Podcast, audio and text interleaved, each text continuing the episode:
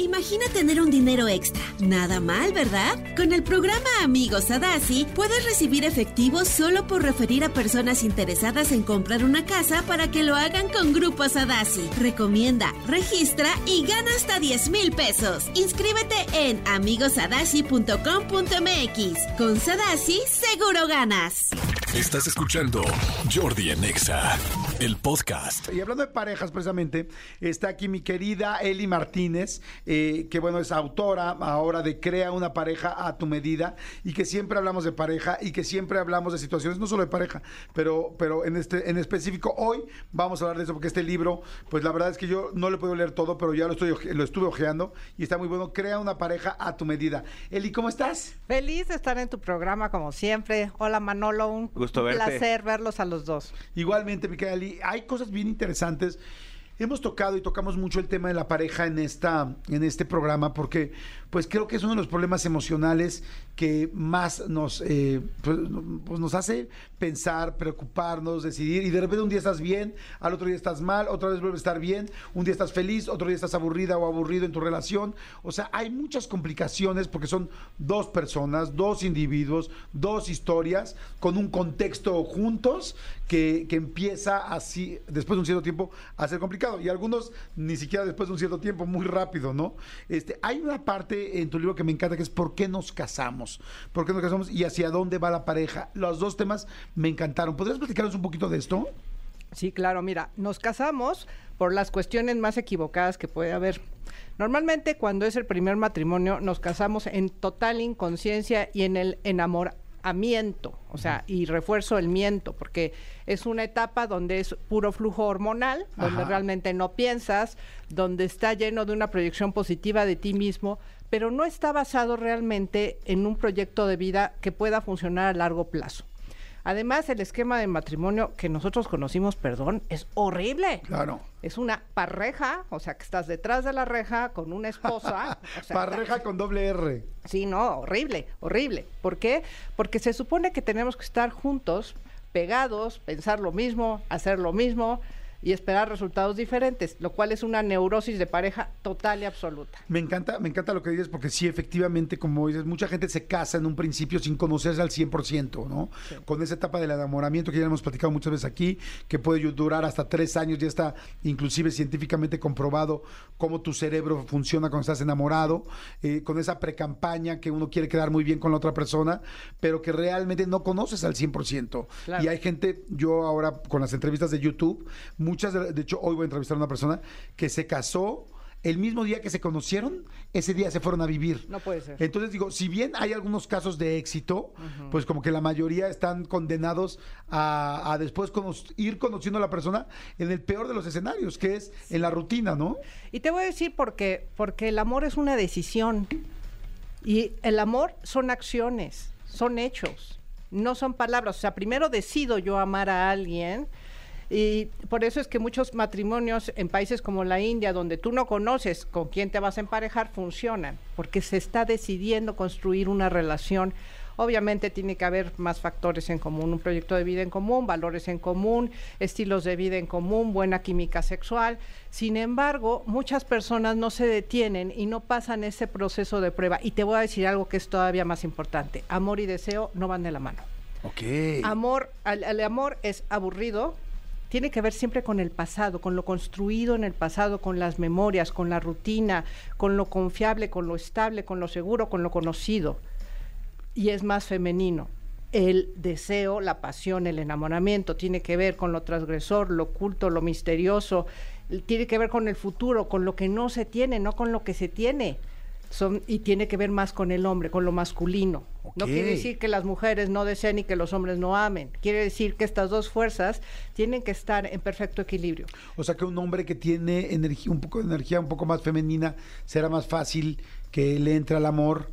Y una mujer que tiene un poco de más energía masculina, será más, más fácil que le entre al deseo. Pues normalmente sí, no necesariamente. Aquí lo importante es que ambos como pareja puedan equilibrar esta parte. Cuando una mujer se siente nada más deseada, no se siente amada. Y cuando el hombre no se siente deseado, no se siente amado. Por lo tanto, necesitamos equilibrar ambas fuerzas todo el tiempo. Y ese es el gran reto de las parejas hoy. El compromiso, que es la decisión de amar a alguien, y la decisión de seguir construyendo un deseo en la pareja, lo cual es lo más complicado hoy con la oferta que tenemos tan amplia. Tú no puedes garantizar que no vas a desear a otras personas. Sí, porque eso ni siquiera es natural, ¿no? Lo que puedes garantizar es que tienes un compromiso con la, con la, con la persona con la que estás. La gestión del deseo hoy es, es otro tema, ¿verdad?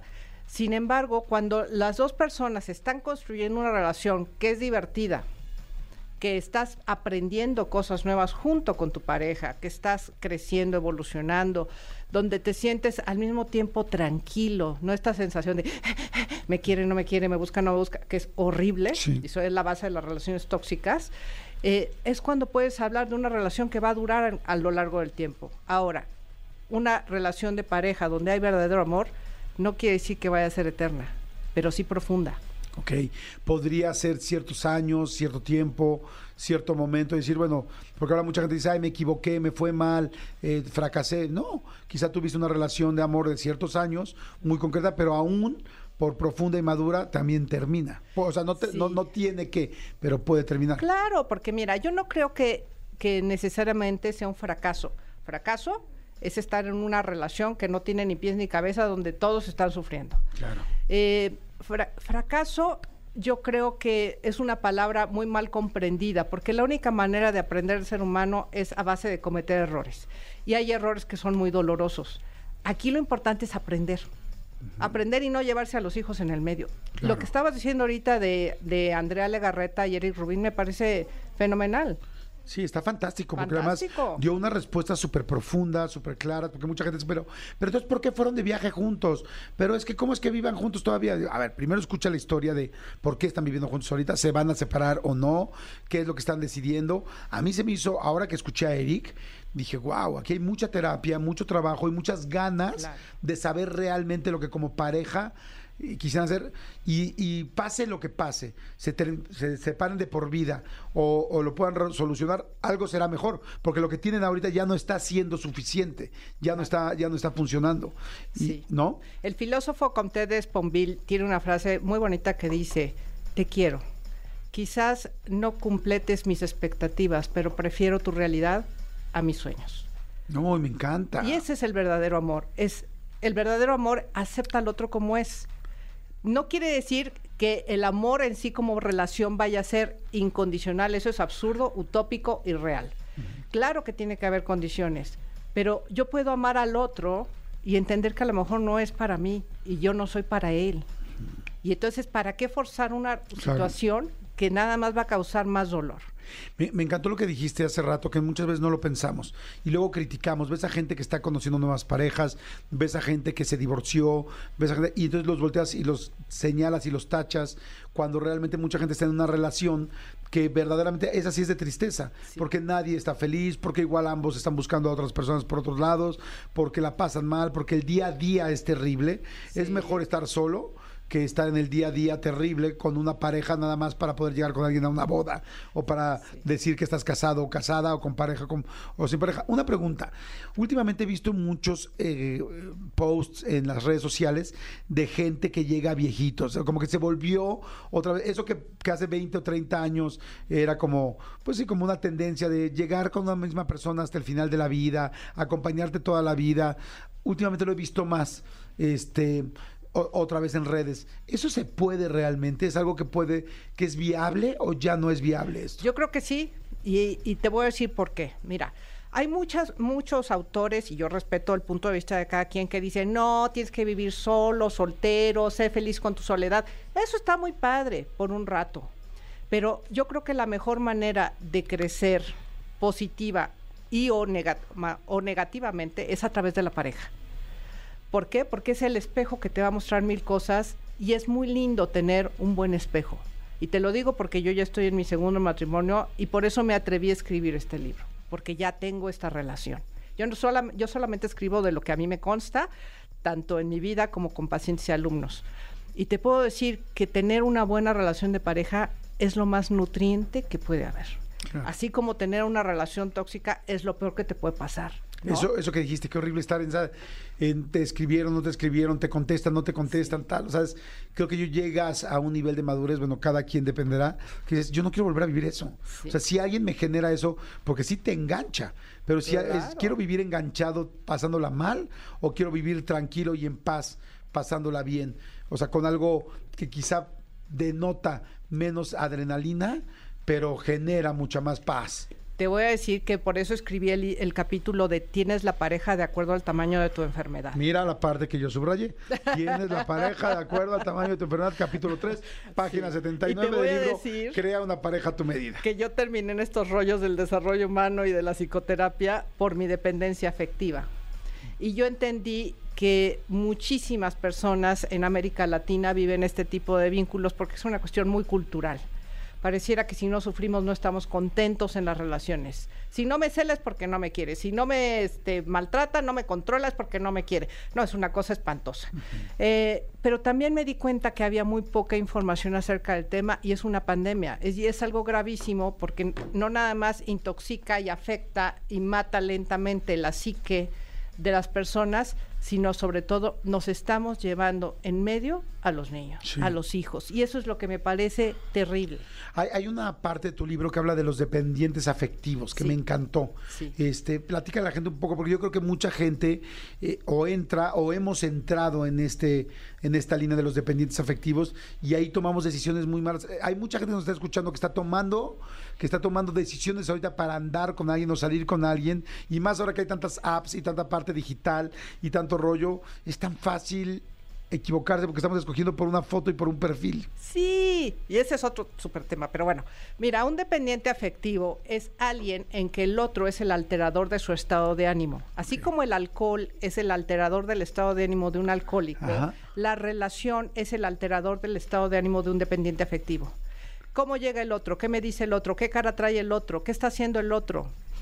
cuando yo no puedo, no puedo verme a mí, solamente puedo ver al otro. Y cuando tengo esta fantasía de que si algún día, o sea, si yo me esfuerzo un poquito más, si hago las cosas correctas, en algún punto el otro me va a querer. Y me va a querer como yo quiero que me quiera. Es decir, tengo una droga llamada ilusión. Ilusión de que el otro me dé lo que anhelo en el fondo del alma que no recibí y que no le toca. O esa memoria de, ay, es que me dijo que yo era la mujer de su vida y me dijo que no había nadie como yo. Y eso es lo que yo quiero oír. Pero si no me checa el audio con el video, si las acciones no van de acuerdo a lo que yo estoy oyendo, es momento de revisar si estoy en una relación tóxica.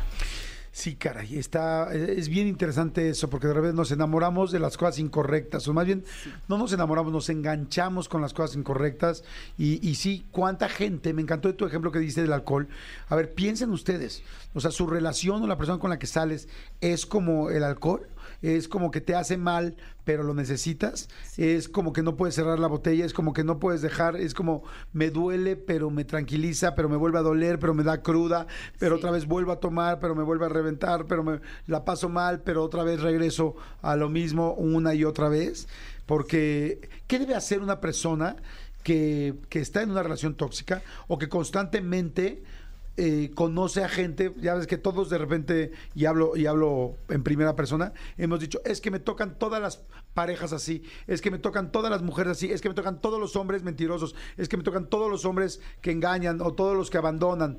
Eh, ¿Qué estamos haciendo mal? Pues mira, desde el proceso de elección, y aquí yo lo que le invitaría a las personas es que hagan un proceso de crecimiento personal. La terapia es de la canasta básica. Y cuando tú te vas conociendo y te vas descubriendo, vas viendo cuáles son tus elecciones. Mientras no tomemos, Jordi, 100% responsabilidad de las relaciones que atraemos, pues vamos a seguir patinando, ¿estás de acuerdo? Claro. Nosotros somos generadores de esto por simple resonancia. Las chanclas andan en pares, tal cual. Cuando nosotros... Qué buena frase, las chanclas andan en pares y Sí. posiblemente ya encontraste la tuya. Claro. O quieres claro. irte con un Lubotán, Manolo Fernández, un zapato con Lubotán precioso. De vez en cuando vale la pena una calzaleta, ¿no?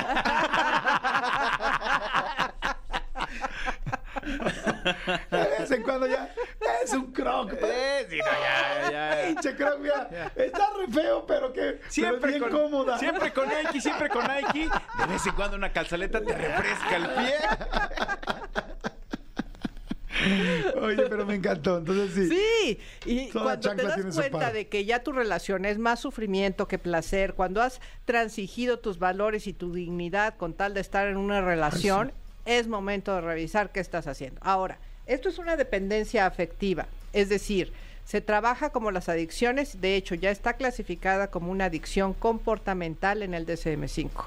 Entonces trabaja igual, con los 12 pasos, trabajo de grupo, trabajo de terapia y trabajo espiritual, ojo espiritual, no religioso. Ok, Buzos aquí, eh, el grupo, los 12 pasos son pues un sistema, un programa que ha servido para la gente que tiene alcoholismo, para la gente que tiene ne- neurosis, los neuróticos anónimos, la gente que podemos llegar a tener codependencia, la- o sea, estos, estos grupos de 12 pasos, estos grupos de ayuda, realmente han tomado un sistema, un programa que ha ayudado durante muchísimos años a mucha gente, y el cual consiste en hablar, en reconocer, en aceptar, en rendirte, en decir, no puedo con esto, necesito ayuda, en escuchar a otras personas que sienten lo mismo que tú, para sentirte que, que tienes a alguien cerca y que no eres la única persona, y en trabajar, trabajar todos los días para poder mejorar. Y eso es lo que hace. Si tú me nos, nos estás escuchando, estás, estás escuchando, quieres comprar el libro de Crea una pareja a tu medida, estás escuchando a Eli Martínez y dices, yo me siento así, me va mal, me va mal en el amor, siempre escojo mal, siempre termino mal, tengo una toxicidad, o yo soy el tóxico, o siempre encuentro tóxicas, eh, o en fin. Entonces necesitas trabajar en ti. Me encantó como dijiste, la canasta básica emocional, la terapia, un grupo, un Sí. tal. O sea, es como, ok, ¿qué estás haciendo para poder mejorar esto? Sí, porque ¿sabes qué es lo que hacemos? El dependiente afectivo normalmente se cree una víctima y no somos víctimas.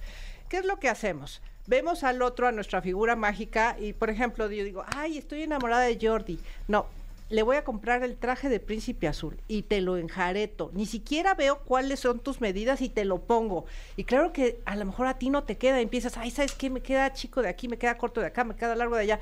No te preocupes, ahorita te lo arreglo. Y te lo empiezo a remendar de todos lados, pero finalmente no es tu traje.